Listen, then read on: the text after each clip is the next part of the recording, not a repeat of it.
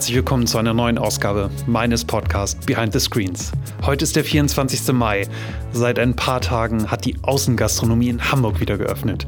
Und ich habe es in vollen Zügen genossen. Ich war, glaube ich, jeden Tag essen und habe frisch gezapftes Bier getrunken und habe mich wahnsinnig gefreut, dass wir wieder ein ganz wenig Normalität spüren. Und ich hoffe, dass es weiter so geht. Und ich hoffe, dass wir mit zunehmenden Impfungen immer weiter in diese Welle gehen können. Ich kann es kaum abwarten, dass wir wieder ein bisschen ein Büroleben haben, wo wir uns treffen und lachen und streiten und auch trinken. Und ja, einfach ähm, wieder so ein bisschen vielleicht zu der Zeit zurückhängen können, die wir vor Corona hatten. Was ist passiert seit letztem Mal? Ich hatte ein interessantes oder ein interessantes Feedback auf, auf ähm, Twitter zum ähm, Podcast mit Frau Wolf von Riese Müller. Und zwar sagte dieserjenige, ah, ist ja ein tolles Unternehmen, war ein spannender Podcast, kannte ich irgendwie gar nicht und war irgendwie ein tolles Bild. Und diese Person hat über Riese Müller recherchiert und hat irgendwie ein paar negative Bewertungen auf Kununo gefunden.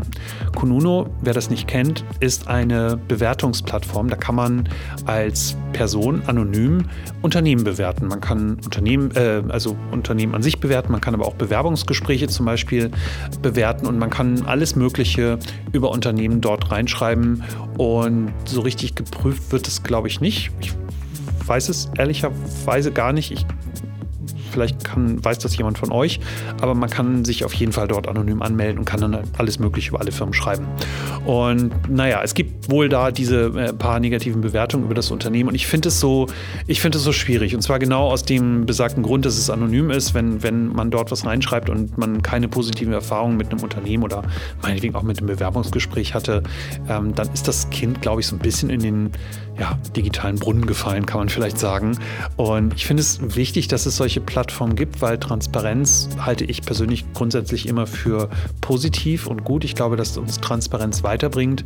Und gleichzeitig, und da bin ich auch persönlich mal betroffen gewesen, ist es immer eine blöde Situation, wenn das Kind so ein bisschen in den Brunnen gefallen ist und man als Arbeitgeber gar nicht so eine richtige Chance hat, sich glaubhaft zu wehren, will ich gar nicht sagen, aber in irgendeine Art Dialog zu treten. Und natürlich, das würde ich ganz genauso machen, wenn ich mich irgendwo bewerbe, würde ich immer eine negative Bewertung wesentlich, ja, vielleicht auch unbewusst stärker beachten als die zehn positiven, die da stehen. Und naja, so ist das Leben. In, in, in der Zeit sind wir nun mal und ähm, es gibt, und das weiß ich aus 20 Jahren Berufsleben, äh, nicht immer nur tolle Erlebnisse, die man mit Unternehmen hat, die man als Angestellter hat. Man hat nicht immer die besten Chefs und natürlich gibt es auch tolle Erlebnisse. Naja, und am Ende des Tages spielt Kununu, glaube ich, einfach so ein bisschen die Lebensrealität in äh, Unternehmen wieder. Und ähm, ich will nur dazu aufrufen, nehmt es, glaube ich, mal so ein bisschen balanciert hin, versucht euch ein gesamtes Bild zu machen. Nehmt mal Kontakt auf mit Menschen, die eventuell für ein Unternehmen arbeiten, um euch ähm, ein, ein komplettes Bild selbst machen zu können und, und beachtet die einzelnen negativen Bewertungen nicht als sozusagen das, äh, das Gesetz oder die sozusagen die, die alleinige Wahrheit über ein Unternehmen. So, ähm, kommen wir mal zu meinem heutigen Gast. Äh, an dem bin ich wahnsinnig lange dran. Monatelang habe ich versucht, an den Herrn Schneider zu kommen. Herr Schneider äh, steckt hinter Werner und Merz. Und Werner und Merz kennt auch niemand, aber dieses Unternehmen macht zum Beispiel die Marke Erdal. Und beim Schuheputzen bin ich auch genau auf diese Marke aufmerksam geworden und dachte, Mensch, Erdal kenne ich irgendwie schon. Da habe ich äh, früher mit meinem Papa zusammen äh, Schuhe geputzt zu Nikolaus. Und warum gibt es eigentlich im Bereich Schuhputzindustrie keine Innovation, also keine Wahrnehmung? Bahn. Warum gibt es eigentlich niemanden, der irgendwie meine Schuhe abholt, putzt und zurückbringt? Warum gibt es keine, keine Ahnung, nachhaltigen Schuhcreme-Dosen oder irgendwas in dieser Art und Weise? Und irgendwie ist das für mich so ein, so ein Markt, der irgendwie so ein bisschen verkümmert ist. Ähm, wenn ich nichts anderes zu tun hätte, hätte ich direkt Lust, dort einzusteigen. Aber ähm, äh, lange Rede, kurzer Sinn. Ich habe über das Unternehmen recherchiert, habe dann rausbekommen, dass Herr Schneider dahinter steckt, habe ihn äh, lange verfolgt und er hat dann doch zugesagt. Und das Lustige ist, äh, die Firma Werner und Merz macht nicht nur Erdal, das ist nämlich nur ein ganz kleiner Teil des Umsatzes dieses Unternehmens, sondern sie machen vor allem die Marke Frosch. Die kennt ihr höchstwahrscheinlich, wenn ihr schon mal Reinigungsmittel für zu Hause gekauft habt. Frosch ist immer diese grüne Flasche, die 100% recycelt, aus 100% recyceltem äh, Plastik hergestellt wird und die so ein bisschen als der Nachhaltigkeitspionier in der Branche gelten. Und dieser Podcast ist spannend geworden. Ich habe lange überlegt, was ich dazu sage, weil ich finde, das Gespräch ist ein bisschen ein Sinnbild dafür geworden, was das Problem mit der Digitalisierung im Mittelstand eigentlich ist. Herr Schneider hat zu den digitalen Fragen schon Antworten, aber nicht Antworten, die ich erwartet hätte oder die ich so in mir spüre, wo ich denke, Mensch, wenn ich irgendwie die Zielgruppe hätte, die nur nachhaltige Reinigungsmittel kaufen, damit muss man doch so viel machen können. Da müssen neue Geschäftsmodelle möglich sein. Ich habe mir direkt irgendwie so eine Frosch-API vorgestellt, die, meine, die meinen Haushalt irgendwie nachhaltig macht. Also irgendwelche coolen Dinge. Und ja, weit gefehlt. Es ist eigentlich ein ganz in Anführungsstrichen langweiliges Geschäft. Also es sind Produkte, die ihr im Handel kaufen könnt. Und das Unternehmen ist damit wahnsinnig erfolgreich. Und zwar schon seit vielen, vielen Jahren. Sie wurden am Anfang belächelt, weil sie keiner so richtig ernst genommen hat, vor allem die Großen. Und die Großen haben sie auch irgendwann mal angegriffen. Das erzählen wir auch so ein bisschen im Podcast. Aber so richtig Erfolg hatte keiner. Ja, und jetzt frage ich mich natürlich, bin ich so der, der, der Typ aus der Digitalblase, der immer sagt, ja, ihr müsst jetzt alle total krass digitalisieren, damit ihr alle überleben werdet? Oder ist das eigentlich Quatsch? Ähm, brauchen wir vielleicht gar nicht so viel Digitalisierung? Reicht uns ein gedruckter Impfpass, um zu überleben? Oder müssen wir doch irgendwie mehr machen? Und ja, mich würde eure Meinung dazu interessieren. Und deswegen müsst ihr den Podcast von heute unbedingt mal anhören und schreibt mir bitte, was ihr darüber denkt. Werden da Chancen liegen gelassen? Kann man da eigentlich viel mehr machen? Warum schaffen es die Großen wie Henkel und Co. da eigentlich nicht viel stärker anzugreifen? Warum gibt es so wenig Startups, die sich durchsetzen können? Und warum verändert sich der Handel eigentlich so wenig in diesem Bereich? Und wir Kunden kaufen die Produkte, wie wir sie schon seit vielen, vielen Jahren kaufen und stellen das eigentlich gar nicht in Frage. So, jetzt will ich aber gar nicht zu viel verraten. Wünsche euch ganz viel Spaß mit dem Podcast. Feedback wie immer gerne per E-Mail pm.cellular.de oder at, äh, auf Twitter mit äh, dem Handle at pame, Pame. Da könnt ihr mich erreichen, können gerne äh, diskutieren und wenn ihr weitere Anregungen habt, Kritik, äh, über Lob freue ich mich natürlich auch, ähm, schreibt mir gerne. So, jetzt geht's aber los. Nächster Podcast Behind the Screens mit Reinhard Schneider. Reinhard Schneider von Werner und Merz. So, jetzt haben wir es. Tschüss.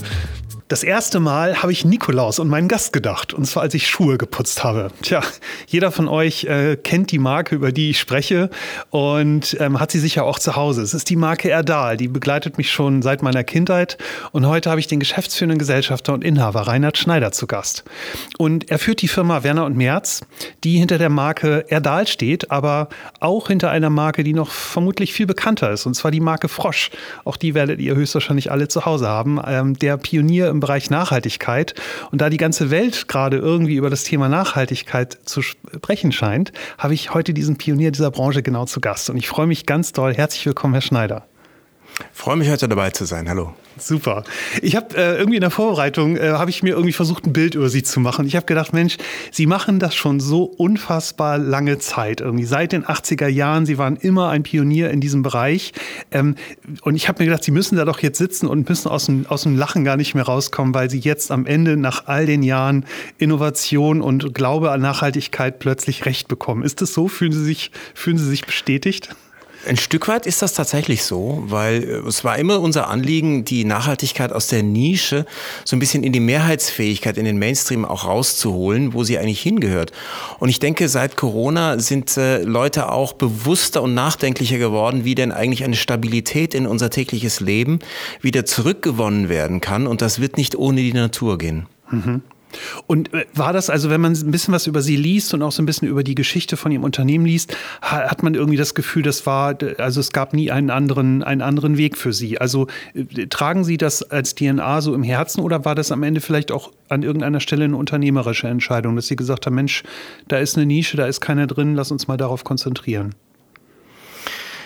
Ja, letztendlich braucht es ja beides, um das dauerhaft durchhalten zu können. Man kann sich ja nicht wirtschaftlich aufopfern, nur des Idealismus willen und dann äh, kann man am Ende das Ganze nicht mehr finanzieren und dann war es halt irgendwie nett gemeint, aber äh, nichts erreicht, sondern es geht darum, dass man als Familienunternehmer die große Chance hat, längerfristig planen zu dürfen. Das heißt, einen Planungshorizont über Jahrzehnte, vielleicht sogar über Generationen zu verfolgen, anstatt nur bis zum Quartalsende äh, dann irgendwelche Analysten an der Börse glücklich zu machen über äh, irgendwelche Finanzzahlen oder Shareholder Value, den man gesteigert hat. Und wenn man diesen langfristigen Blick haben darf, dann geht es auch darum, Sinnhaftes zu gestalten, was es vielleicht für die nächste Generation auch attraktiv macht, ein Unternehmen zu übernehmen, das äh, ja nicht einfach nur am Leben bleibt äh, oder irgendwie dann halt man damit Geld verdienen kann, weil am Geld alleine äh, wird die Übergabe nicht hängen, sondern dass man etwas tun kann, was vielleicht dem, dem Zusammenleben und der Biosphäre als Ganzes irgendwo hilft. Mhm. Und ich denke auch, dass es die Aufgabe, die tägliche abwechslungsreicher und spannender macht, weil man auf, vor so viele neue Herausforderungen gestellt wird, die, die man nicht konventionell lösen kann, dass es äh, das tägliche Arbeiten im übertragenen Sinne bereichert. Mhm. Also Sie werden ja höchstwahrscheinlich, also ich stelle mir das so vor, gerade am Anfang nicht nur, nicht nur Zuspruch bekommen haben. Es wird bestimmt auch den einen oder anderen im Umfeld gegeben haben, der gesagt hat, lass uns doch ähm, eventuell das Produkt ein bisschen günstiger machen oder ein bisschen andere Zusatzstoffe nehmen und dann können wir da mehr verkaufen oder werden da gelistet. Wie, wie war das in der ersten Zeit? Ich denke, Sie werden da nicht nur mit offenen Türen begrüßt worden sein mit den Produkten und, und der Positionierung, oder? Ja, man muss an der Kritik auch wachsen lernen.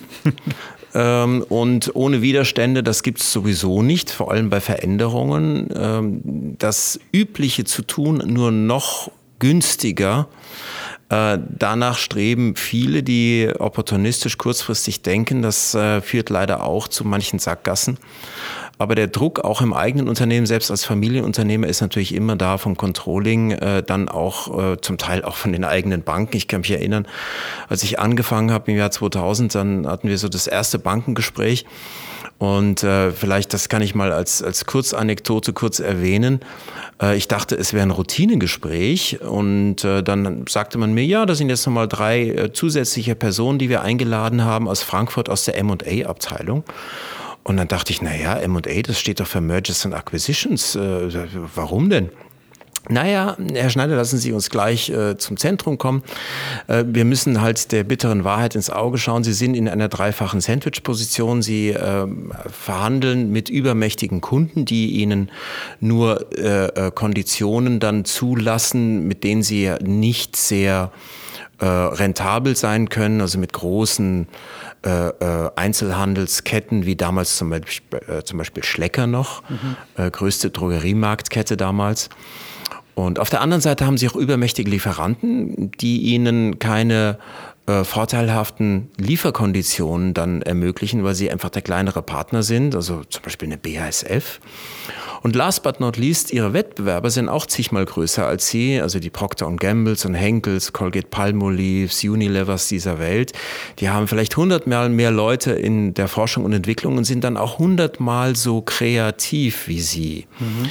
Deswegen ähm, als vertrauensvolle äh, Partnerbank an ihrer Seite haben wir da schon mal, kein Scherz, äh, ein, äh, eine Broschüre gemacht mit den, der Auflistung der Vorteile Ihres Unternehmens als Verkaufsmemorandum und würden Ihnen dann helfen, das Unternehmen zu verkaufen, solange Sie überhaupt noch was dafür kriegen. Großartig. Und da dachte ich schon, oh, da kommt doch Freude auf, wenn man das so spontan von der Hausbank eröffnet bekommt. Wir hatten damals auch eine relativ geringe Eigenkapitalquote, nachdem wir äh, zwei Drittel der Gesellschafter ausbezahlen mussten.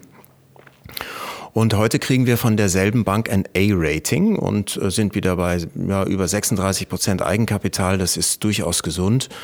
Also äh, es hilft dann schon, sich zu überlegen, wie man nicht andere einfach imitiert, die sowieso mehr, wie man in der BWL sagen würde, Skaleneffekte haben. Das heißt, noch billiger sein können äh, oder, oder noch, noch größere Masseneffekte mobilisieren können, sondern einfach Dinge anders und besser zu machen. Mhm. Und vor allem auch echte Nachhaltigkeit, vertrauenswürdige Nachhaltigkeit auch honorierungswürdig zu machen, was in unseren Warengruppen einfach nur, ich sag mal, vielleicht 10, 15 Cent an Mehrpreis bedeutet. Mhm. Ja, ich habe mich, äh, ich hab mich gewundert, wenn man sich ihre Produkte anschaut, das ist jetzt, ähm, die, die, sind, die sind, äh, ich würde mal sagen, äh, ganz normal bepreist. Also ich finde sie ähm, äh, völlig wettbewerbsfähig. Ich habe die Produkte auch zu Hause, deswegen ähm, ist das ganz spannend und ich kann mich erinnern, ich glaube, das war irgendwie 2014, 15, 16 irgendwas, wo, wo Henkel mal einen Angriff ähm, gestartet hat, beziehungsweise versucht hat, sich irgendwie in diesem Markt zu positionieren.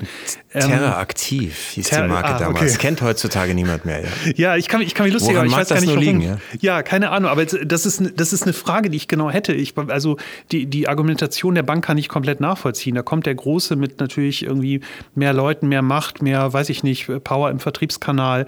Äh, das ist doch eigentlich irgendwie No-Brainer. Wie konnten Sie sich da beweisen gegen, gegen, die, gegen den großen Feind? Ich glaube, der Schlüsselbegriff lautet Vertrauenswürdigkeit. Ähm, anders als bei konventionellen Marken äh, und konventionellen äh, Produkten, bei denen das Hauptleistungsversprechen vom Konsumenten selber überprüft werden kann auf äh, die Einhaltung, auf, auf die tatsächliche Realisierung. Wenn Sie zum Beispiel ein Fleckenmittel kaufen und nicht wissen, taugt er was, dann werden Sie es bald rauskriegen, je nachdem, ob der Fleck nachher weg ist und, und hoffentlich der Stoff noch da äh, oder eben nicht. Und ähm, das ist bei ökologischen Versprechen anders. Äh, wenn man nicht gerade ausgebildeter Biochemiker ist, kann man die biologische Abbaubarkeit der Inhaltsstoffe nicht selber verifizieren oder falsifizieren. Es bleibt Vertrauenssache. Das ist leider auch der Grund, weshalb es so viel Greenwashing gibt, weil man kann sich so ein bisschen drumherum mogeln äh, und so tun, als ob, auch wenn es nicht stimmt. Aber irgendwann erst recht im Internetzeitalter, dann sind wir natürlich auch wieder beim Thema Digitalisierung, sprechen sich solche Sachen dann doch rum.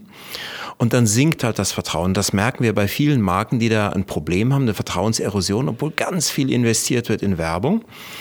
Und bei uns ist das anders. Wir haben äh, seit der Erhebung oder seit dem Beginn dieser Studie Most Trusted Brand von Reader's Digest äh, in europaweit bei über 20.000 Befragten sind wir Most Trusted Brand äh, mit wachsendem Abstand vor Marken, die viel mehr in Werbung und PR investieren als wir, weil wir unsere Versprechen halten. Und wir machen auch keine Ankündigungs-PR, sondern wir machen Umsetzungs-PR. Mhm. Und all das auch in Richtung Ganzheitlichkeit, was auch im Zwischenmenschlichen Vertrauenswürdigkeit aufbaut.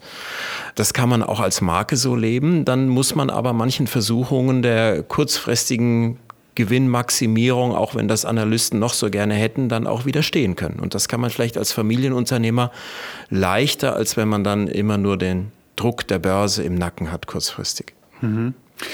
Sie haben gerade eine interessante Sache gesagt, und zwar ist es das Thema Vertrauen und Transparenz. Ich habe äh, vor, ich glaube, zwei Jahren oder sowas habe ich, ähm, hab ich mal ein Meeting gehabt beim Grünen Punkt und da hat irgendeiner eine Runde, wir haben irgendwie über Sie gesprochen, ich weiß gar nicht genau warum.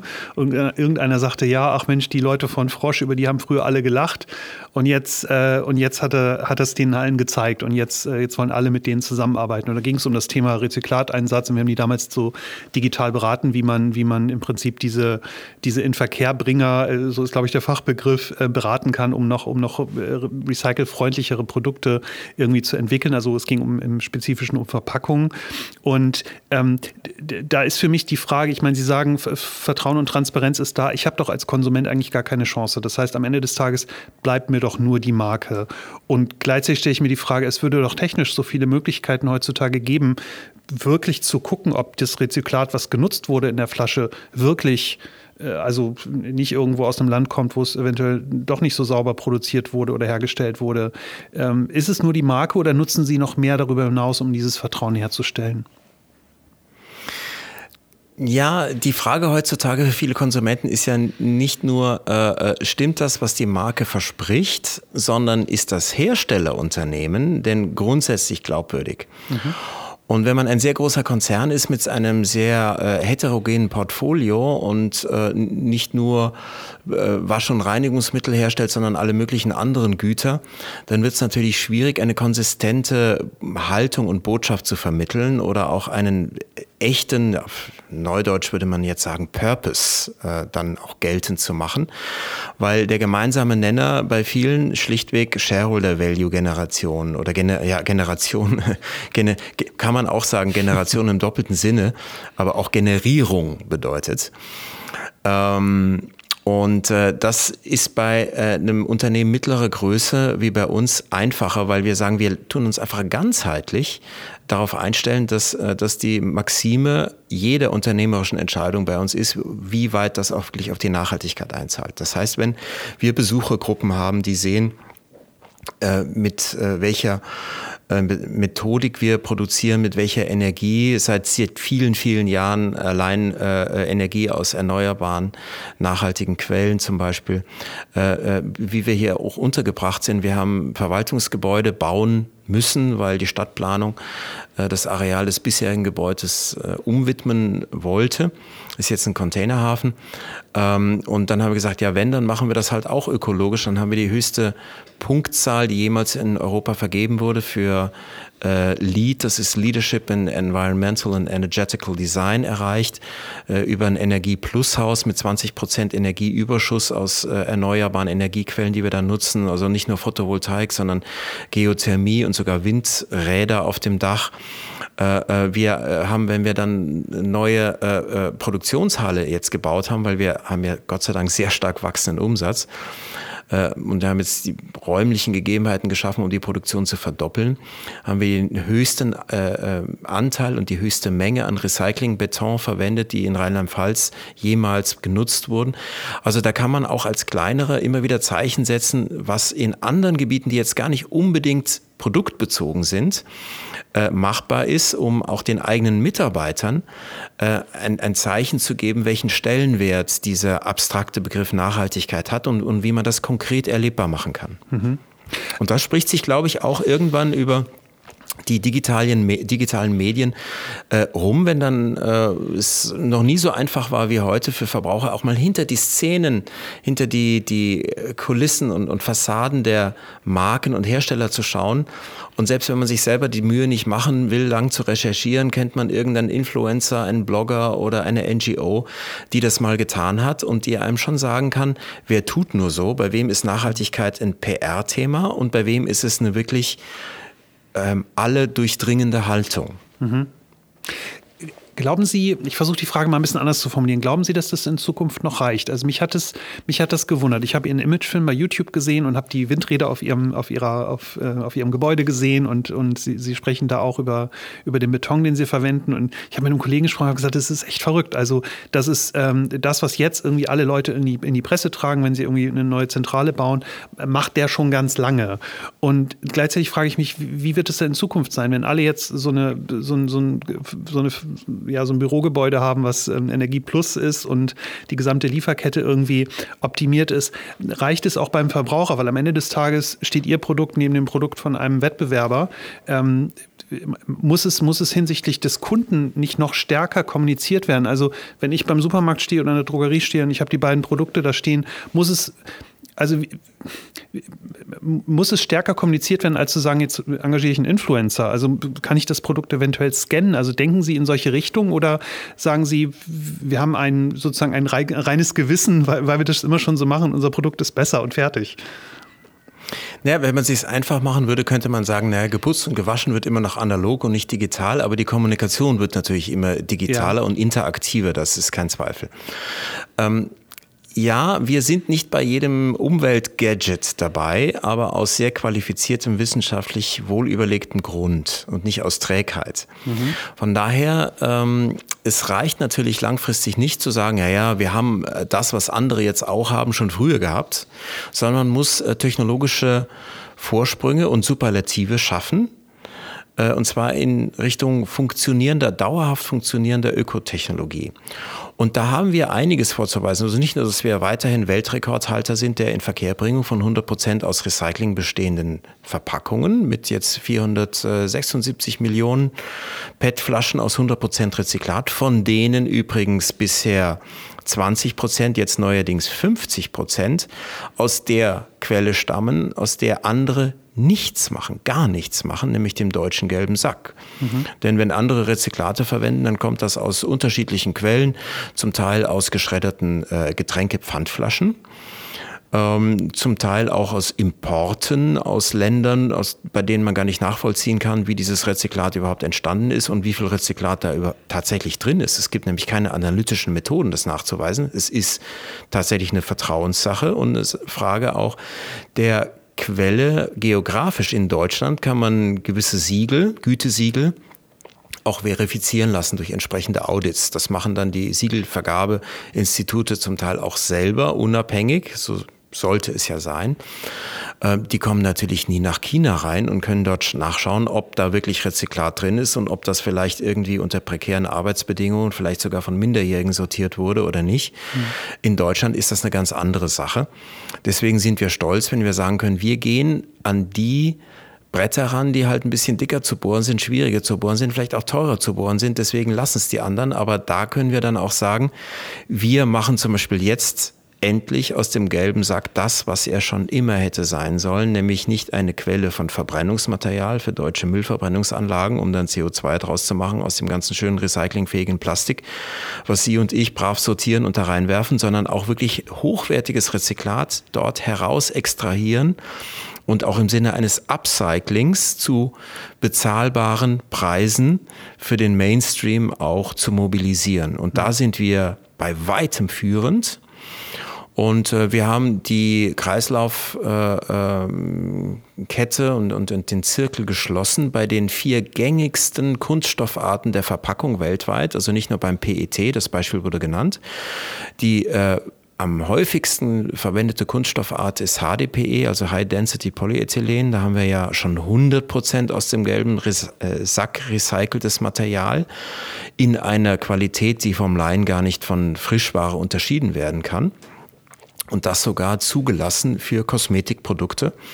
Wir machen das bei den Kappen, das ist wieder äh, ein anderes Material, Polypropylen. Da haben wir auch schon beispielhaft gezeigt, wie das 100 Prozent im Kreislauf geführt werden kann, auch im Verkauf. Mhm. Da haben wir noch ein Thema der, der Verfügbarkeit des Materials und jetzt neuerdings sogar bei den Nachfüllbeuteln. Ähm, da ist es so, dass äh, äh man immer sagt, und das vollkommen zu Recht, wenn es um Ressourcenschonung geht, gibt es ja diese, diese Trilogie, dass man sagt, ähm, oder Trilogie, dass man sagt, okay, reduce, reuse, recycle. Ja? Erst reduzieren, dann, wenn es geht, wiederverwenden und dann erst recyceln. Mhm. Bei so einem Nachfüllbeutel ist das so, der hat schon mal per se 70 Prozent weniger Plastik als eine Flasche gleichen Fassungsvermögens. Wenn er ein Nachfüllbeutel ist, zahlt er natürlich auch ein bei Reuse, bei der Wiederverwendung. Aber beim Recycling war es bisher schwierig, weil das war halt ein, ein fest verklebtes Laminat aus verschiedenen Kunststoffarten, das man nicht hochwertig recyceln konnte. Da haben wir jetzt weltweit äh, das erste Beispiel von einem Monomaterial, bei dem man sogar die Farbschicht, die ja sonst recyclingqualitätsmindernd ist, leicht abtrennen kann in den Sortieranlagen, sodass wir hier perfekten Kreislauf darstellen können, mhm. ohne große Mehrkosten. Aber das muss ich auch sagen, wir machen gewisse Dinge nicht, die andere tun, weil wenn wir das Gefühl haben, es funktioniert technologisch nicht wirklich und es hilft nicht wirklich der Ökologie. Viele fragen uns, ja, warum macht der nicht Nachfüllstationen? Haben andere auch. Wenn Sie mal die Produkte, die es dort gibt, äh, nur mal so für alle, die Interesse haben, einem mikrobiologischen Labor zuführen lassen, dann merkt man schnell, welch enormes Verkeimungsproblem bei Flüssigkeiten entsteht, die ja niedrig konserviert sein sollen, weil die Konservierungsstoffe sind das unnachhaltigste in einer Rezeptur, was es gibt.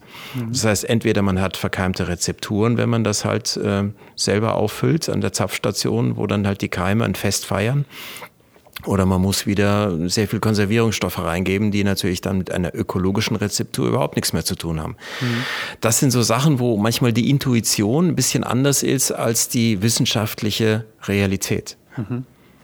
Könnten Sie eigentlich nicht, ähm, jetzt sind Sie an der Spitze und Sie, Sie gelten, wenn man über Sie liest, Sie gelten immer als der Pionier und werden immer sozusagen auf die Bühne gehoben als, als das Paradebeispiel für, für, für ein nachhaltiges Unternehmen und auch für die Innovationskraft.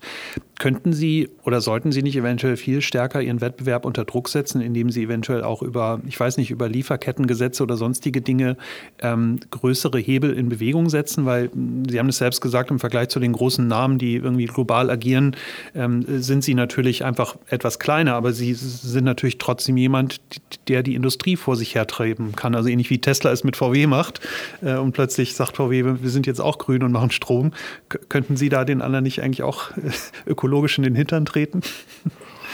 Ja, also Tesla ist so ein bisschen größer als wir, von denen fällt es denen ein bisschen leichter. Erst recht, wenn man die Börsenkapitalisierung Klar. angeht. Also da, da spielen dann auch wieder Machtfaktoren der, der, der börsenorientierten Großkonzerne leider mit hinein. Aber qualitativ machen wir das, dass wir die sehr unter Druck setzen. Ähm, Im Rahmen unserer Vorbildfunktion wirkt das auch. Bei der quantitativen Seite haben uns natürlich die Großkonzerne ähm, können die mehr Druck machen, einfach über, über den finanziellen Hebel, den die haben. Mhm. Aber ich hoffe ja, dass sich rumspricht, dass das Qualitative äh, wieder so eine Renaissance erlebt gegenüber dem Quantitativen, erst recht seit Corona. Mhm.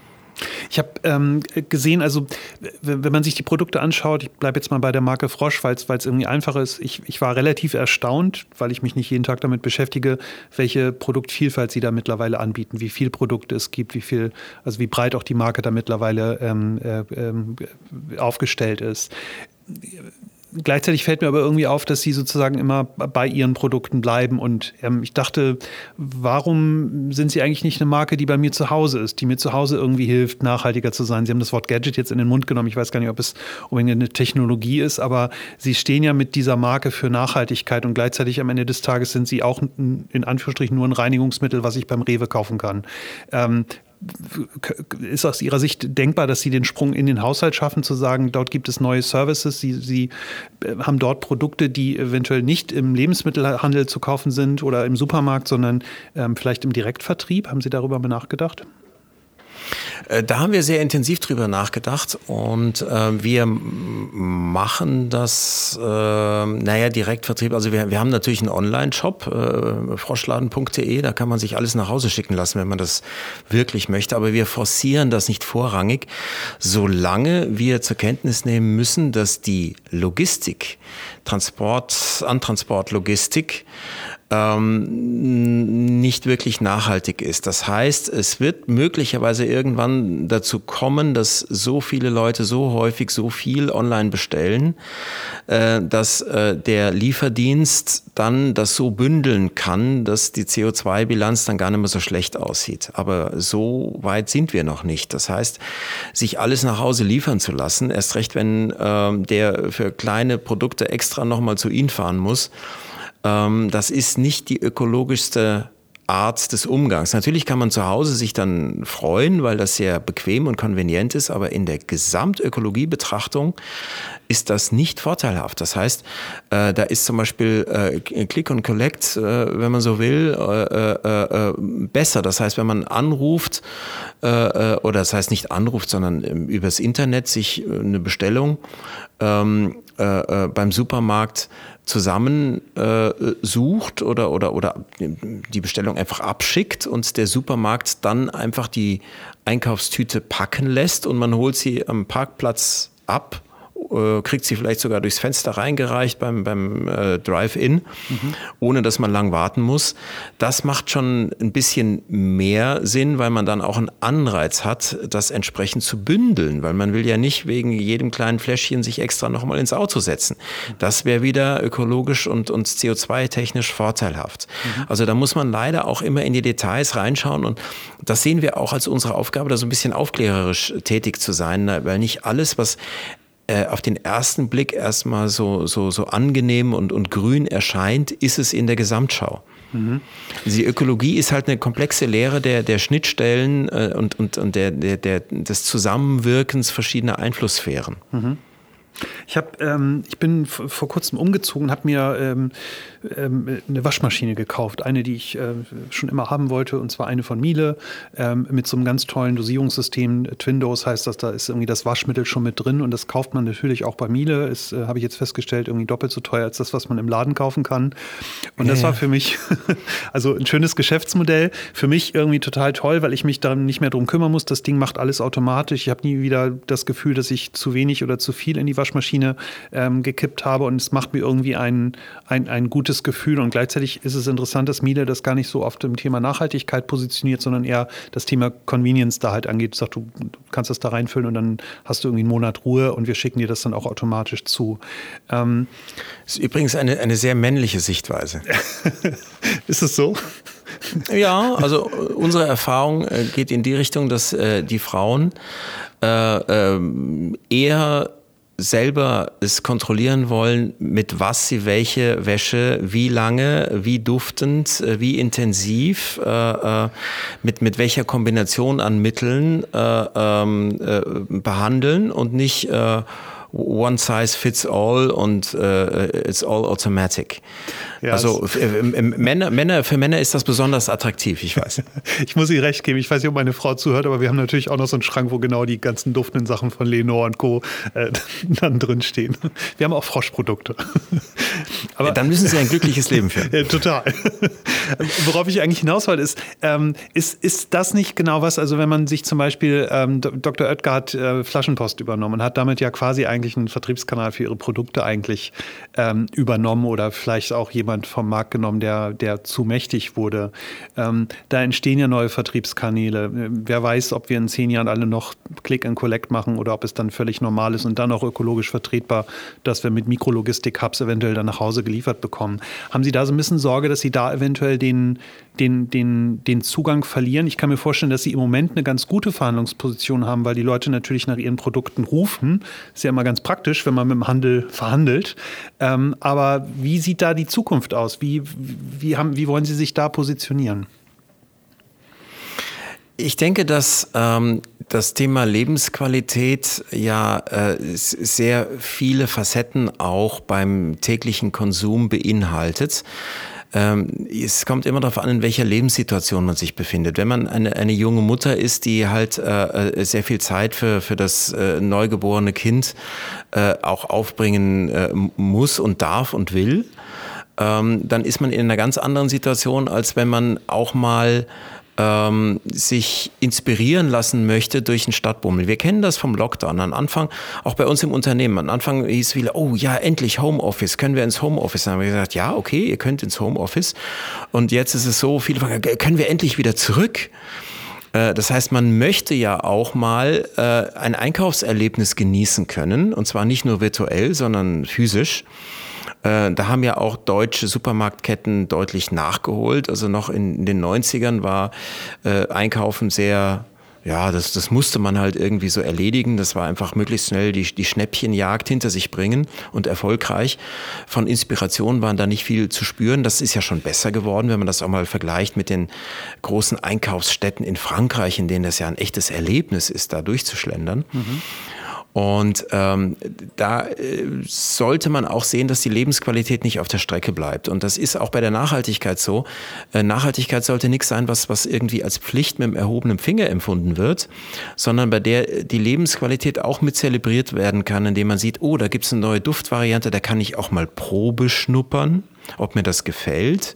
Das ist online natürlich ein bisschen schwieriger mit dem Probeschnuppern ähm, und äh, äh, auch mal in die Hand nehmen, wie ich das Produkt denn finde und, und, und, und wie es denn so wirkt und auch mal den Kontext einer Zweitplatzierung, äh, wenn wir sagen, wir tun da so ein bisschen Sinnwelten aufbauen, wo wir auch äh, kommunizieren, was, was machen wir denn zum Beispiel zum Schutz der Meere, indem wir äh, nicht nur äh, Recyclingverpackungen haben, sondern auch früher und konsequenter als alle anderen auf Mikroplastik verzichten und was tun wir sonst noch und das auch im Kontext so ein bisschen erleben und welche anderen Produkte es gibt, das kann man alles versuchen zu virtualisieren. Ähm, wie attraktiv das empfunden wird, hängt eben von von der momentanen Lebenssituation ab. Mhm. Und da gibt es welche, gibt es Zielgruppen, für die ist das hochinteressant. Eine habe ich angesprochen. Und äh, für andere ist der stationäre Handel natürlich immer auch eine, eine Quelle der, ähm, ja, der, der, der Abwechslung und, und der äh, erwünschten Inspiration. Mhm jetzt schläft der Handel natürlich auch nicht. Ich kann mich erinnern, ich habe vor 20 Jahren studiert und da habe ich mal irgendeine, irgendeine Arbeit schreiben müssen zum Thema Eigenmarken und damals gab es so den ersten Trend, dass äh, der Handel, ähm, nachdem es irgendwie die Discount-Eigenmarken gab, so diese Premium-Eigenmarken für sich entdeckte. Und dann gab es dann die ersten Produkte, die sich dann höher positioniert haben, trotzdem aber irgendwie günstig waren. Ich finde, jetzt in den letzten Jahren hat man sehr stark so das Thema Bio gesehen, Bio-Eigenmarken etc. Ähm, jetzt kommen die ersten Unternehmen mit Nachhaltigkeits, äh, Nachhaltigkeitsmarken. Sehen Sie sich, äh, sehen Sie sich dadurch bedroht in, in, in ihrer Positionierung, weil sie dann eventuell langfristig vielleicht dann doch auf ein paar Regalmeter verzichten müssen? Ähm, nein, also ich denke, dass, dass die äh, Verfasstheit oder, oder Verfassung mit, äh, so haltungsmäßig, mit der Konsumenten durch den Supermarkt gehen, ähm, sich zu unseren Gunsten entwickelt. Das heißt, wenn Bio nicht einfach so ähm, eine kleine Ecke ist irgendwo für ähm, so die, die, die Nischen-Freaks, ja, wie das so in den 80ern äh, so ein bisschen mhm. gesehen wurde von vielen, äh, dann hilft uns das, weil ähm, es auch eine Zuwendung gibt zu dem Thema, naja, ähm, Wem kann ich denn trauen? Weil wenn alle jetzt schreien, ich bin auch Bio und es immer mehr Greenwashing gibt, äh, wächst natürlich die Sehnsucht nach dem Wahrhaftigen. Mhm. Und wer da punkten kann, der gewinnt. Mhm. Ich habe gesehen, dass Sie auch im Professional-Bereich ähm, Produkte anbieten. Ist, das, ist der Markt komplett anders? Weil ich sehe das bei uns hier. Wir haben, hier ein relativ großes Büro in Hamburg und da ist, äh, wir haben natürlich hier auch Reinigungs, äh, eine Reinigungsfirma, die, die sich um das Büro kümmert. Jetzt im Moment ein bisschen weniger, weil keiner da ist, aber in der Regel äh, ist das natürlich da. Und ich habe das, ähm, ich habe gesehen, dass sie diese Professional Care Produkte haben, die Reinigungsprodukte für, für, für Büros etc. oder für die Industrie. Und dann habe ich mich gleichzeitig gefragt, das ist interessant, ich kümmere mich total irgendwie um das Thema Nachhaltigkeit in der Firma, nur an, an die Reinigungskraft habe ich noch nie gedacht und auch ich weiß gar nicht, was die für Produkte verwendet. Ähm, musste ich mich, habe ich selbst bei gelernt. Ist das, äh, ist das ein Markt für Sie, der eventuell noch so unentschlossen ist, äh, den noch keiner sieht? Äh, da sprechen Sie einen ganz wichtigen Punkt an. In der Tat ist es so, dass äh, die Schwestermarke des, äh, der Marke Frosch für ähm, normale KonsumentInnen äh, äh, Green Care für den Professional-Bereich, also das sind dann Gebäudereinigerfirmen oder, oder äh, äh, Krankenhäuser und, und äh, ähm, auch ähm, institutionelle, dass da sicherlich noch ein besonderes Potenzial herrscht, weil in der Branche noch äh, die Devise gilt, es muss schnell gehen, weil der Hauptkostenfaktor ist der Personaleinsatz bei der Reinigung eines Raums. Je schneller diese Person mit dem Raum fertig ist, desto wirtschaftlicher ist das für den Betreiber. Mhm. Äh, das mm, ist auch nicht immer hilfreich für die Reinigungskraft, die wird dann auch unter Druck gesetzt äh, und man meint dann mit der aggressivsten Chemie das am schnellsten irgendwie hinkriegen zu können. Äh, deswegen wundert man sich immer, wenn man so einen Putzwagen sieht äh, und da Flaschen mal äh, auf der Rückseite betrachtet, was für böse Warnhinweise da drauf sind. Also da ist irgendwie das Ausrufezeichen noch milde, sondern das ist dann, geht dann schon in die wirklich gruseligen Sachen. Und wir denken auch, dass die Zeit reif ist, dass äh, man zeigt, dass Ökologie dort, ökologische professionelle Reinigungschemie nicht mehr leistungsschwächer sein muss. Das ist so das Klischee aus den 90ern, aber wir haben ja schon bei Consumer bewiesen, mit vielen Urteilen auch von Stiftung Warentest. Zum Beispiel beim Glasreiniger sind wir Testsieger geworden vor 16 Mitbewerbern. Und da sind ökologische Aspekte gar nicht getestet worden, sondern nur die Leistungsfähigkeit. Und wir haben gewonnen, obwohl wir auch noch ökologisch sind. Ähm, also dieses Klischee, dass Öko schwächer sein muss, das kann man technologisch widerlegen. Aber in den Köpfen hängt das halt noch so ein bisschen fest. Gerade auch bei äh, den hochkonzentrierten Produkten der professionellen Chemie. Mhm. Und wir denken aber, dass äh, das Thema Verantwortungsübernahme auch gerade bei der, der, der ähm, Raumhygiene ähm, immer stärker wird, erst recht seit Corona. Weil gegen ein Virus in den Krieg zu ziehen, so indem man denkt, man muss ihn mit möglichst aggressiven Mitteln ausrotten, 99,999 Prozent. Das wird nicht funktionieren, weil es geht eher um das Thema Clean for Balance. Das heißt, man muss auch mit den ja, der Biosphäre, auch, auch wenn es um Mikroorganismen geht, in ein gesundes Verhältnis, eine gesunde Balance eintreten, weil das ist das, wo unser Immunsystem am besten dann damit zurechtkommt, wenn mhm. das Verhältnis gesund ist. Wenn man die Leute darauf konditioniert, alles antiseptisch keimfrei machen zu müssen, dann wendet sich das Immunsystem anderen Herausforderungen unter Anführungszeichen zu, nämlich welche, die gar keine sind, irgendwelche Pollen oder so. Und so entstehen Allergien. Das weiß jeder Allergologe. Äh, Kinder aus quasi Sakrotanhaushalten, um jetzt mal einen liebgewonnenen Marktbegleiter zu nennen, die haben mehr Allergien als Kinder zum Beispiel, die auf einem Biobauernhof aufwachsen, wo es einen Haufen Keime gibt. Mhm. Ähm, das heißt, es gibt eine Lebensphase, äh, gerade bei Kindern, da möchte sich das Immunsystem selber kalibrieren. Deswegen haben die Kinder sogar den Reflex von Mutter Natur mitbekommen, äh, sich alle möglichen Dinge, wo die Mutter dann schon äh, große Augen kriegt, sich alle möglichen Gegenstände in den Mund zu stecken. mhm. weil das Immunsystem lernen möchte. Mhm. Wenn das nicht lernen kann, gegen was es äh, fit sein soll, dann wendet es sich gegen andere Dinge und so entstehen Allergien. Mhm. Na gut, also das ist so ein kurzer Exkurs äh, dass halt, äh, die, die, diese, diese Lehre, dass es äh, mit möglichst aggressiver Chemie nicht besser wird, auch in die professionelle Reinigung hineinkommt. Und da sind wir jetzt mittlerweile auch mit unorthodoxen Kommunikationsmethoden dabei. Also wir haben zum Beispiel jetzt aktuell einen Viralspot draus, der gerade dieses Thema aufgreift für den Professional-Bereich. Und ähm, das ist mm, gerade für, für so eine enge Zielgruppe ungewöhnlich, dass man dann viral geht. Aber immerhin, wir sind jetzt eine knappe Woche draußen, haben eine Reichweite über sechs Millionen mhm. ähm, dann Views. Äh, das ist ja schon ganz ordentlich. Also es funktioniert. Wir haben ja mhm. schon mehrere Viralspots auch über Social Media verbreitet mit äh, Hannes Jennecke zusammen. Die waren äh, insgesamt durchaus erfolgreich. Wir haben da schon Reichweiten im zweistelligen Millionenbereich. Und äh, das ist halt auch gut, dass wir über das oder im Internetzeitalter äh, hier auch so ein bisschen an der öffentlichen Meinungsbildung mitarbeiten dürfen. Hm.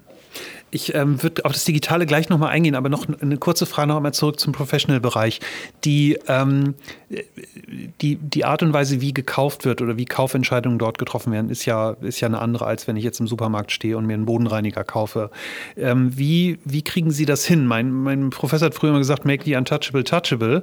Ähm, ich muss gestehen, ich komme morgens ins Büro und es ist sauber und ähm, ich hinterfrage das nicht groß. Und ähm, ich habe mir jetzt gerade vorgenommen, ich werde gleich mal unseren, unseren Reinigungswagen anschauen und gucken, was da eigentlich drauf ist. Das habe ich noch nie getan.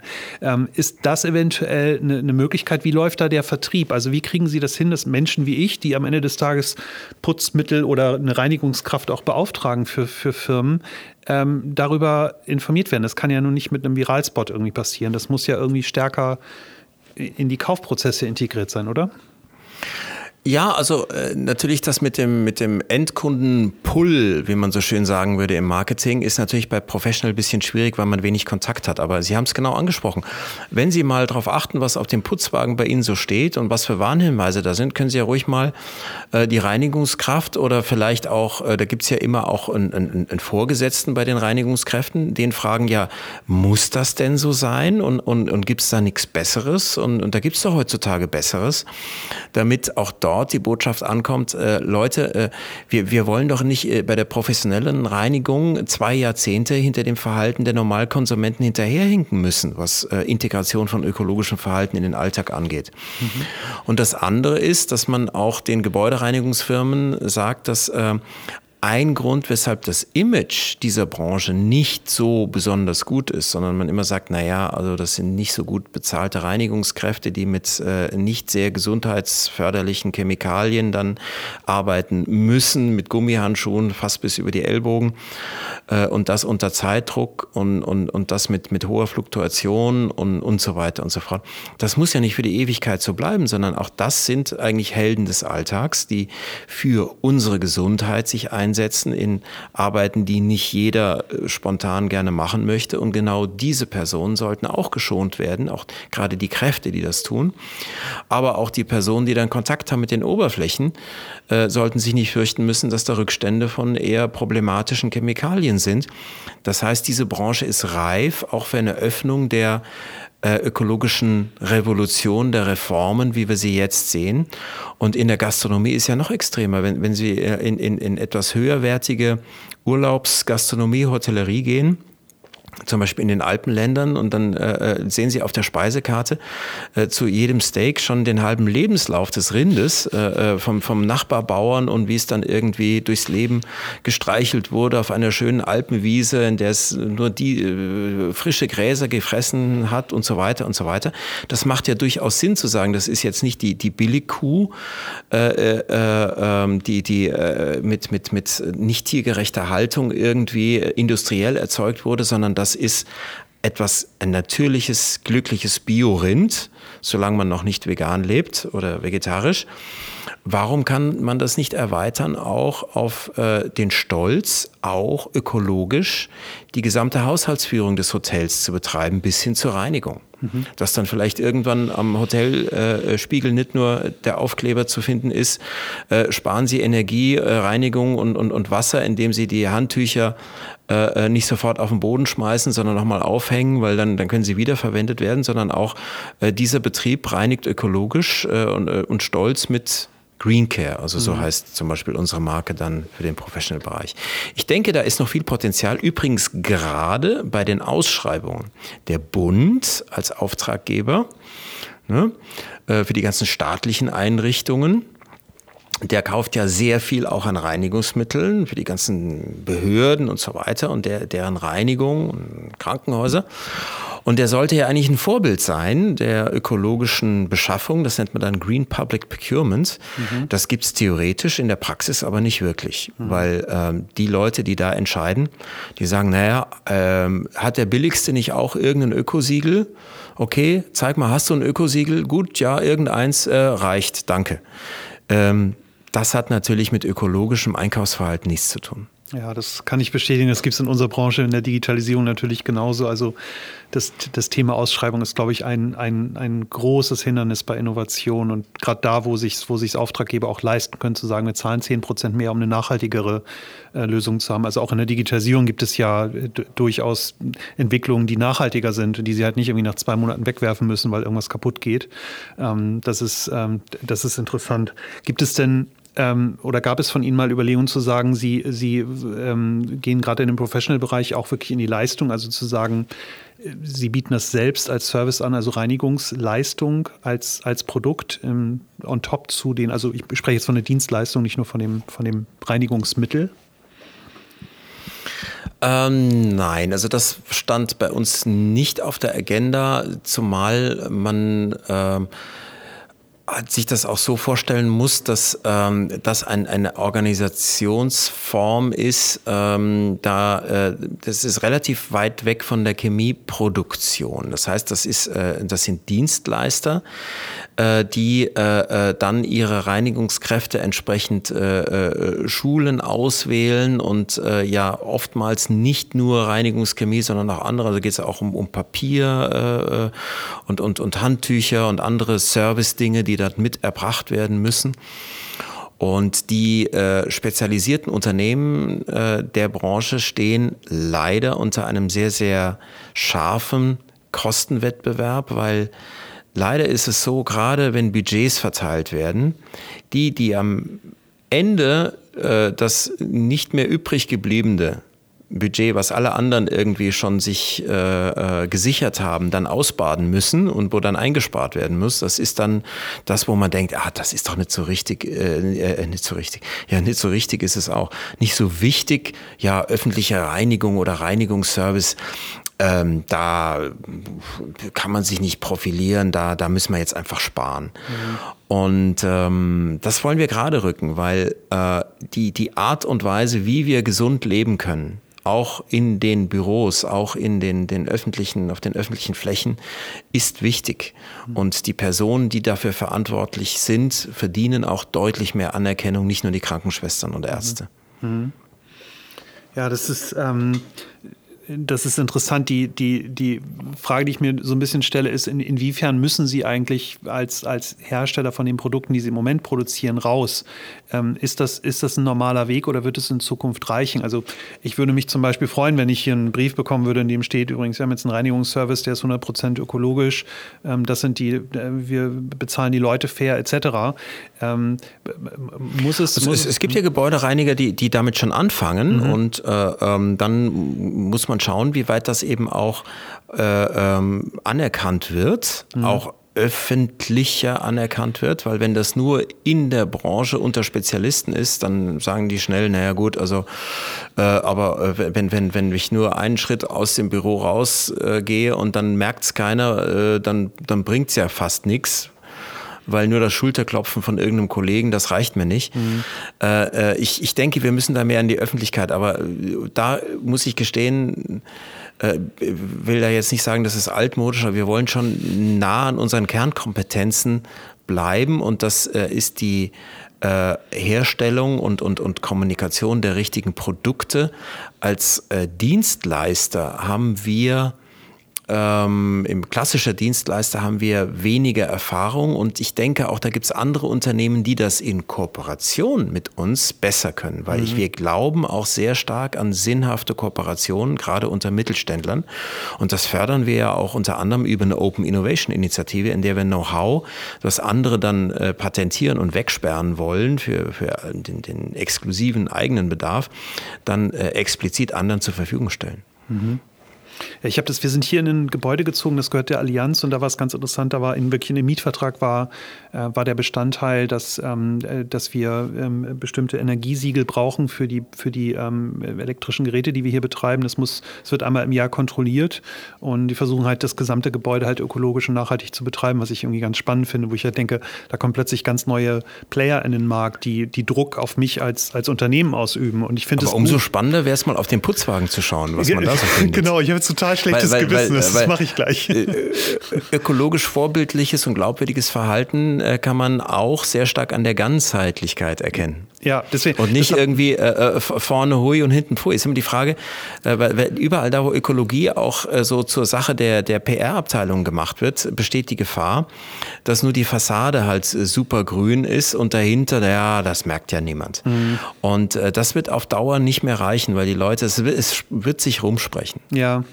Ja, ich kann das, kann das bestätigen. Wir haben vor zwei Jahren diese, diese Initiative Agencies for Future in dem ganzen Fridays for Future äh, bei dem Movement äh, äh gegründet und ich, und ich habe halt gesehen, wie wenig Ahnung ich selbst von der ganzen Thematik habe und habe dann halt angefangen, habe gesagt, ich muss mich diesen Fragen halt stellen und war am Ende des Tages sehr erstaunt, wo wir überall Lücken hatten und an welche Dinge ich einfach überhaupt nicht gedacht habe, weil ich es einfach, ich wusste es halt einfach nicht. Und jetzt äh, ist der Putzwagen der nächste, ist die nächste Baustelle, um die ich mich kümmere. Deswegen vielen Dank für den, für den Hinweis. Übrigens, ich, ich, ich will Ihnen keine Angst machen, aber ähm, äh, fragen Sie doch mal die Reinigungskraft Ihres Vertrauens, ja, äh, wie viele verschiedene Lappen die haben, mhm. für welche Anwendungen. Okay. Und äh, wenn sie, wenn das weniger als drei verschiedene Lappen sind, die normalerweise auch immer farblich äh, äh unterscheidbar sein sollten, damit es dann nicht zu Verwechslungen kommt, dann würde ich mir Gedanken machen, weil okay. Sie wissen ja, dass da geht es äh, um Oberflächen äh, bis zum Schreibtisch, bis zum Telefonhörer und dann gibt es natürlich auch Sanitäroberflächen. Klar. Da passieren Dinge, die zu Zeiten geschehen, die sie nicht, äh, wo sie nicht dabei sind. Äh, wenn sie die sehen würden, würden sie ihren Telefonhörer mit ganz anderen Augen sehen. Oh Gott, okay, ich kümmere mich drum, versprochen. Ähm, ich würde äh, würd gerne zum Abschluss noch mal ein bisschen stärker auf das Thema Digitalisierung eingehen. Mir ist, mir ist ein bisschen aufgefallen, ich habe mir Ihre Webseite angeschaut und das, was Sie digital machen. Und ich habe so ein bisschen das Gefühl, dass, ähm, dass man da mehr machen könnte. Ist, es, ähm, ist das ein Thema, mit dem Sie sich insgesamt schwerer tun oder mit dem Sie spät angefangen haben, weil es vielleicht nicht so relevant ist? Also ich vergleiche das jetzt mal mit diesen ganzen hippen neuen Start-up-Marken, die alle rauskommen, die beim, bei der Höhle der Löwen sind. Die sind alle wahnsinnig digital und die haben tolle Internetauftritte und Apps und alles Mögliche. Ähm, bei Ihnen ist es eher so ein bisschen konservativer. Ist es, ist es nicht relevant oder ist es ähm, oder legen Sie da nicht so viel Wert drauf oder sind Sie gerade dran, Dinge zu tun? Ähm, wir haben ja so ein, äh, wir nennen das Zwiebelschalen-Kommunikationsmodell von äh, den äh, ganz schnellen äh, Wahrnehmungssituationen, also äh, die Konsumentenentscheidung im Supermarkt und die ähm, Auseinandersetzung mit den Informationen dauert dort durchschnittlich zweieinhalb Sekunden, mhm. bis zugegriffen wird. Da kann man keine äh, wirklich tiefen wissenschaftlichen Erläuterungen dann transportieren, sondern da geht es um Anmutungen und eben auch sehr stark um Vertrauen. Mhm. Ähm, und äh, naja, die nächste Zwiebelschale dann auf der Homepage und so weiter, da kann man natürlich auch jetzt äh, emotional wirklich äh, dramatisierte, äh, idealisierte, äh, eindrückliche Lebenswelten, äh, Generatu äh, Generation, äh, nicht generationsmäßig, äh, agenturspezifisch äh, äh, und gerne natürlich auch immer mit der jungen Generation dann äh, äh, politisch, ethisch äh, äh, dem, dem neuesten Lifestyle äh, entsprechend gestalten und, und, und, und äh, an, optimiert darstellen. Das, das sind äh, alles Möglichkeiten, die ähm, am Anfang erstmal super ähm, verfangen, um Leute abzuholen. Aber die Frage ist, wenn man die dann abgeholt hat, was passiert dann nachher? Und in der Tat haben wir gesagt, wir, wir lassen uns die, auf dieses agenturisch äh, wie wir es gerne mal nennen, selten ein. weil das sind dann immer so Modeströmungen. Ja? Also äh, früher war es die glückliche junge Familie, wo man sich dann immer fragt, wie konnte die, die sehr, sehr junge Mutter schon ein so altes Kind haben. Ähm, und äh, äh, dann ist es irgendwie die, die äh, äh, ethnisch korrekt äh, zusammengestellte Gemeinschaft, die sich irgendwie in Wolf freut, wo auch immer und die Natur genießt und, und, und, und so weiter. Das ist am Ende leider sehr schnell austauschbar. Äh, wir sagen, wir gehen ein bisschen konventioneller ran, wenn man bei uns erstmal auf die Homepage geht. Äh, es ist deutlich bodenständiger, aber wir gewinnen dann in der Tiefe immer weiter dazu, weil wir sagen, naja, äh, es geht nicht darum, irgendwie äh, den, den, den, den, den Hipster äh, Alltag irgendwie zu suggerieren beim Reinigen, sondern es geht darum, wie ähm, die Mehrheit der Leute das zu Hause tatsächlich machen. Und wir sind jetzt nicht in unserer Warengruppe äh, äh, der, der, der, der neueste äh, Super Fashion Trend aus, aus der Haute Couture von, von der Warengruppe selbst und wir sind auch nicht irgendwie das neueste Elektronik-Gadget, sondern wir sind ähm, die, die Brücke zum, zum nachhaltigen Verhalten und dass das was mit Bodenständigkeit zu tun hat, das sehen wir nicht negativ. Mhm. Zumindest im Einstieg. Dass es dann immer interessanter und anspruchsvoller wird in der Tiefe der Zwiebelschale, wo man dann erklären kann, wie funktionieren denn diese ökologischen Kreisläufe tatsächlich noch? Was muss man achten und was ist nur gefaked? Äh, und was sollte man eher auslassen? Da sind wir stolz drauf, dass wir da eine gute wissenschaftliche Trendschärfe auch unterhaltsam vermitteln können. Und für die Leute, die es wild wollen, äh, ähm, haben wir ja immer noch genügend Viralspots, bei denen wir auch durchaus provokativ auftreten. Mhm. Und das kann man dann auch, wenn man eine solide Basis hat. Mhm. Diese solide Basis ist uns allerdings wichtig. Von daher werden wir nie irgendwie den, den neuesten Hipster-Trend äh, visuell, visualisieren bei uns bei der Landingpage. Ja, mir ging es jetzt weniger um, um so kommunikative Elemente, sondern eher um eventuell digitale Zusatzservices. Also wir haben hier in, in Hamburg zum Beispiel, ich weiß nicht, vielleicht die äh, Drogeriekette werden Sie kennen, Wutnikowski ist hier so der, der Markt, äh, Marktführer in Hamburg. Ähm, da da haben, wir, haben wir einen Service gebaut, wo man quasi durch die Drogerie laufen kann und sich gezielt nachhaltige Produkte filtern lassen kann und die halt schneller finden kann. Das sind, ist jetzt zum Beispiel, es hat nichts mit Kommunikation zu tun, sondern hilft eigentlich nur dem, ähm, ich nenne es jetzt mal dem aufgeklärten Verbraucher, der halt sagt, ich möchte ganz bewusst bestimmte Produkte kaufen. Ähm, Sie sammeln ja jetzt selbst beispielsweise gar keine Daten. Das heißt, Sie, Sie, Sie wissen ja gar nicht, dass ich Ihre Produkte kaufe und dass Sie mir eventuell im Büro viel mehr verkaufen Ach, könnten. Sagen, sagen Sie das nicht. Sagen Sie das nicht.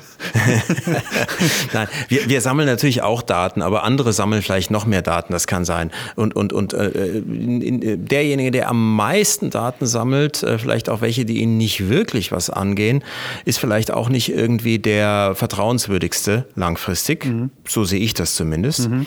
Von daher machen wir das moderat mhm. äh, und sehr zielgerichtet äh, auf das, was, was auch wirklich nah an unseren Nutzenkategorien äh, ist. Ähm, und naja, wir können natürlich über unsere Produkte vieles kommunizieren. Was wir allein wettbewerbsrechtlich nicht machen dürfen, ist ähm, die Produkte unserer Wettbewerber äh, zu kommentieren. Mhm. Das aber ist nicht Sie, zulässig. Aber Sie können natürlich, weiß äh, ich, das, das muss der Handel machen. Mhm. Und äh, an, ansonsten äh, ähm, auch, auch virtuell mehr Informationen noch, noch moderner äh, zur Verfügung zu stellen. Ja, äh, äh, das, das kann ein, ein Trend sein. Aber wir müssen halt schauen, dass die Balance auch da stimmt. Ähm, zu dem, was, was vor Ort auch nachvollzogen werden kann. Nicht, dass man ein Produkt hat, das in der virtuellen Welt super rüberkommt mhm. und äh, dann bestellt man sich das und dann packt man es aus und dann denkt man, oh mein Gott, also diese Browsertabletten funktionieren ja eigentlich nicht und, und so toll, wie die da erschienen sind, sie dann auch nicht.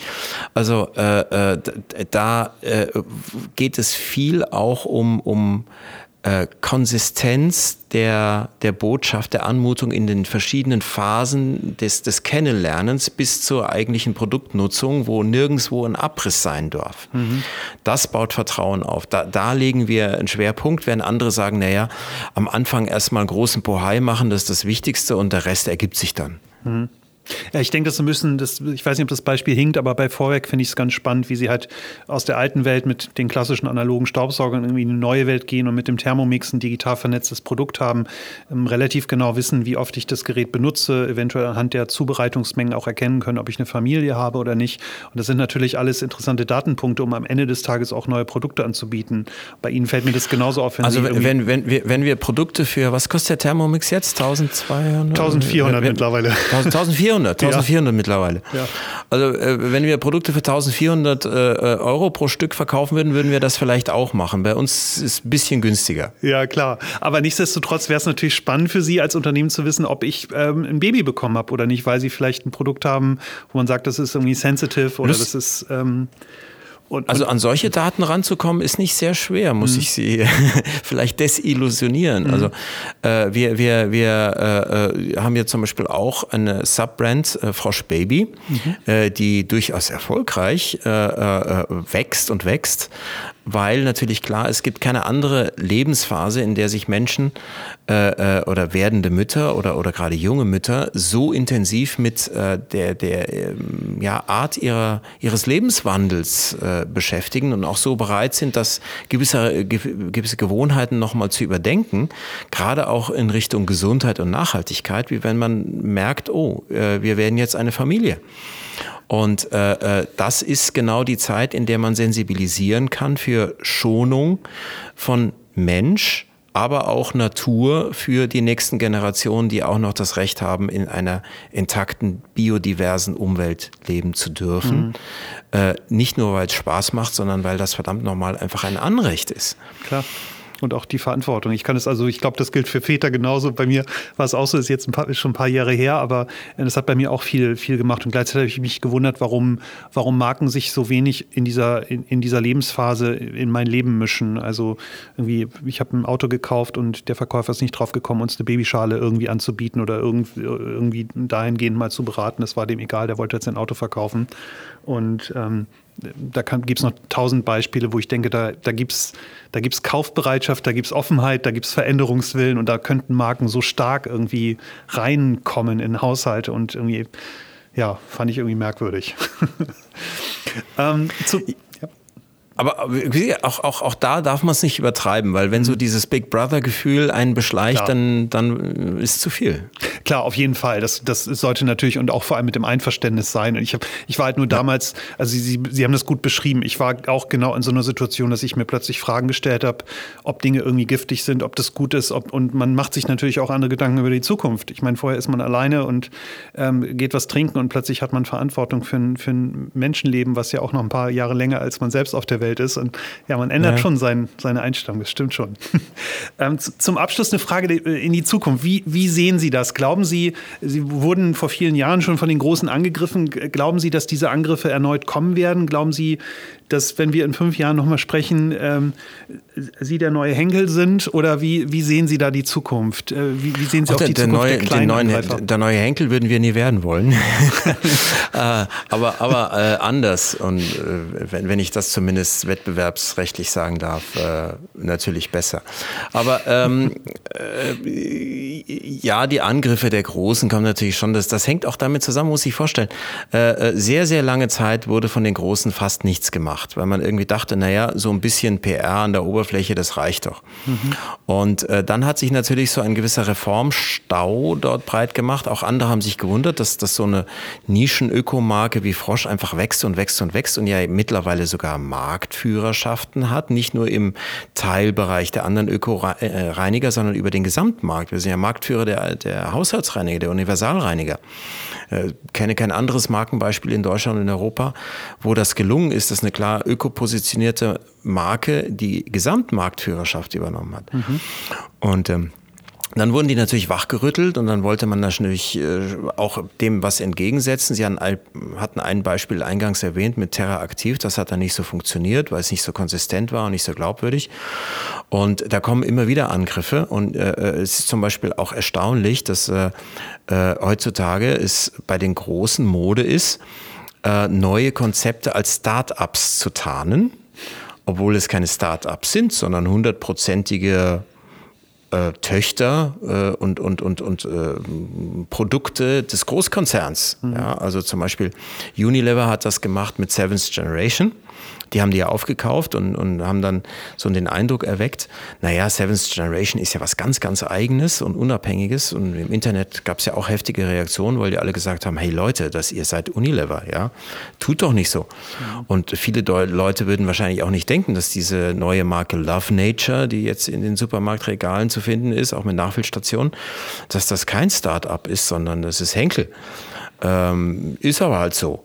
Und äh, man, man möchte sich halt den Anschein geben, dass man, dass man äh, sich von, von den alten Erblasten des Großkonzerns komplett frei macht, ja. Äh, äh und äh, eine völlig unbelastete neue, frische Zukunft beginnt. Hurra! Äh, was ja eigentlich auch nachvollziehbar ist. Aber es muss dann halt auch wirklich funktionieren. Und nicht an irgendwelchen mm, naturwissenschaftlichen Unmöglichkeiten oder, oder, oder halt nur nicht zu Ende gedachten Konzepten scheitern. Äh, das heißt, diese Versuche wird es immer weiter geben, sodass äh, es letztlich nur darauf ankommen wird, wer seine Glaubwürdigkeit weiterentwickeln kann. Und da muss man auch den Mut haben, manchen Hype an sich vorbeiziehen zu lassen, weil er halt dauerhaft nicht als ökologisch Bestand haben wird, weil die, die, Wissenschaft jetzt schon erkennen lässt, dass das eine Sackgasse ist. Um mal ein mhm. Beispiel zu nennen. Es gab mal eine Zeit, da dachten viele, Bioplastik wäre die Zukunft, mhm. weil allein die Wortsilbe Bio äh, macht es ja schon irgendwie toll. Viele haben dann gemerkt, naja, das, was man für biologisch abbaubares Plastik hielt, das war dann biogenes Plastik, also einfach Plastik äh, pflanzlicher Herkunft. Äh, und das ist aber dummerweise, wie die Wissenschaftler alle wissen, überhaupt nicht besser biologisch abbaubar. Das ist chemisch ident mit dem Rohölplastik. Der einzige Unterschied ist, dass es nicht aus Rohöl gemacht wird, sondern äh, in der Regel aus Zuckerrohr das in Monokulturen da angepflanzt mhm. wird, wo eigentlich Regenwald und Urwald äh, das CO2 binden sollte, ne, in Brasilien und Indonesien äh, vielleicht gar nicht so toll. Und das biologisch abbaubare Plastik, das ist noch nicht so weit, weil äh, die besten Sorten, die es da gibt, äh, wenn man da eine Flasche machen würde, die würde vielleicht nicht 450 Jahre im Meer brauchen, bis sie dann biologisch abgebaut ist, sondern nur noch 200 Jahre. Das macht es auch nicht wirklich besser, weil 200 ist viel zu lang. Das ist ja auch der Grund, weshalb alle Bio-Müllbeutel für die Biomülltonne zurückgewiesen werden von den Kompostieranlagen, weil die biologische Abbau Zeit viel zu lange ist, mhm. sondern muss man halt was anderes nehmen. Naja, das heißt, äh, es geht um die Glaubwürdigkeit, die man beibehalten kann. Da muss man den Mut haben, auch gewisse Hypes an sich vorbeiziehen zu lassen und nicht mitzumischen, wenn man weiß, dass irgendwann die Ernüchterung kommt, weil sich herausstellt, das hat alles nicht funktioniert. Mhm. Weil das hinterlässt dann einen Vertrauensschaden bei den alten Marken. Und die sagen dann wieder, okay, dann brauchen wir wieder ein neues Start-up, um von diesen Vertrauensschaden unbelastet wieder den nächsten Hype irgendwie fliegen zu lassen. Mhm. Und ähm, der Verbraucher lässt das ein paar Mal mit sich machen und dann wird er halt generell äh, immer misstrauischer. Und das sollte er nicht zu sehr werden, weil je misstrauischer der Vertrau Verbraucher wird gegenüber der Einhaltung von Versprechen, Produktversprechen, desto mehr orientiert er sich an einem Kriterium, dessen Einhaltung er immer selber kontrollieren kann und das ist der Preis. Mhm. So nach dem Motto, wenn die mich alle über den Tisch ziehen und veräppeln, dann möchte ich wenigstens nicht so viel Geld dabei ausgeben. Mhm. Und wenn er am Ende nur das Billigste kauft, dann sind wir wieder bei der Frage, äh, kann das billigste Schnitzel von der äh, ähm, ja, äh, wirklich tiergerechtesten Haltung kommen oder das billigste Ei äh, von, von dem glücklichsten Huhn. Das heißt, Ökologie braucht auch eine gewisse, einen gewissen finanziellen, preislichen Anerkennungsspielraum, sonst kann man das nicht finanzieren. Mhm. Daher ist es wichtig, Vertrauen nicht zu zerstören und darum kämpfen wir. Sehr schön. Das war, eine, das war ein äh, perfektes Schlusswort, wie ich finde. Ich finde find auch gut, dass Sie, äh, dass Sie meine Einladung angenommen haben. Es war, war nicht so einfach, an Sie ranzukommen. ähm, und ich, ich, ich finde es, äh, find es wichtig, dass, dass, dass Menschen und Unternehmen wie Sie ähm, ja, eine, eine, eine neue Öffentlichkeit bekommen. Also wir erreichen natürlich ganz andere äh, Menschen als sie eventuell in ihren Kommunikationskanälen und umso wichtiger finde ich, dass, dass sie über, dies, äh, über ihr Unternehmen äh, so offen gesprochen haben. Daher ähm, ganz vielen Dank von meiner Seite und äh, eigentlich wollte ich nur 100 Fragen zum Thema äh, Erdal stellen, weil ich mich so wundere, dass es da auch so wenig Innovationen irgendwie gibt in dieser Schuhputzindustrie, aber das können wir dann vielleicht in ein paar Jahren nochmal machen. Also die, die Schuhpflege, äh, auch wenn das ernüchternd klingt für manche, macht weniger als vier Prozent unseres Gesamtumsatzes aus mittlerweile. Ja, das ist aber irgendwie so eine Marke, die ich irgendwie so als Kind schon von meinem Papa irgendwie in so einem Schuhputzkorb irgendwie, ich bin damit aufgewachsen, deswegen habe ich da, glaube ich, hängt mein Herz da so ein bisschen dran. Okay. Super. Okay, dann äh, ganz herzlichen Dank für Ihre Zeit und ähm, äh, bleiben, Sie, bleiben Sie weiter innovativ und, und ärgern Sie äh, die anderen. Äh, ich würde mich freuen und die Welt freut sich bestimmt auch, wenn Sie da äh, weiter erfolgreich sind. Da bleiben sind. wir mit Sicherheit dran. Vielen Sehr Dank, gut. Herr Mayer. Dankeschön. Tschüss. Tschüss.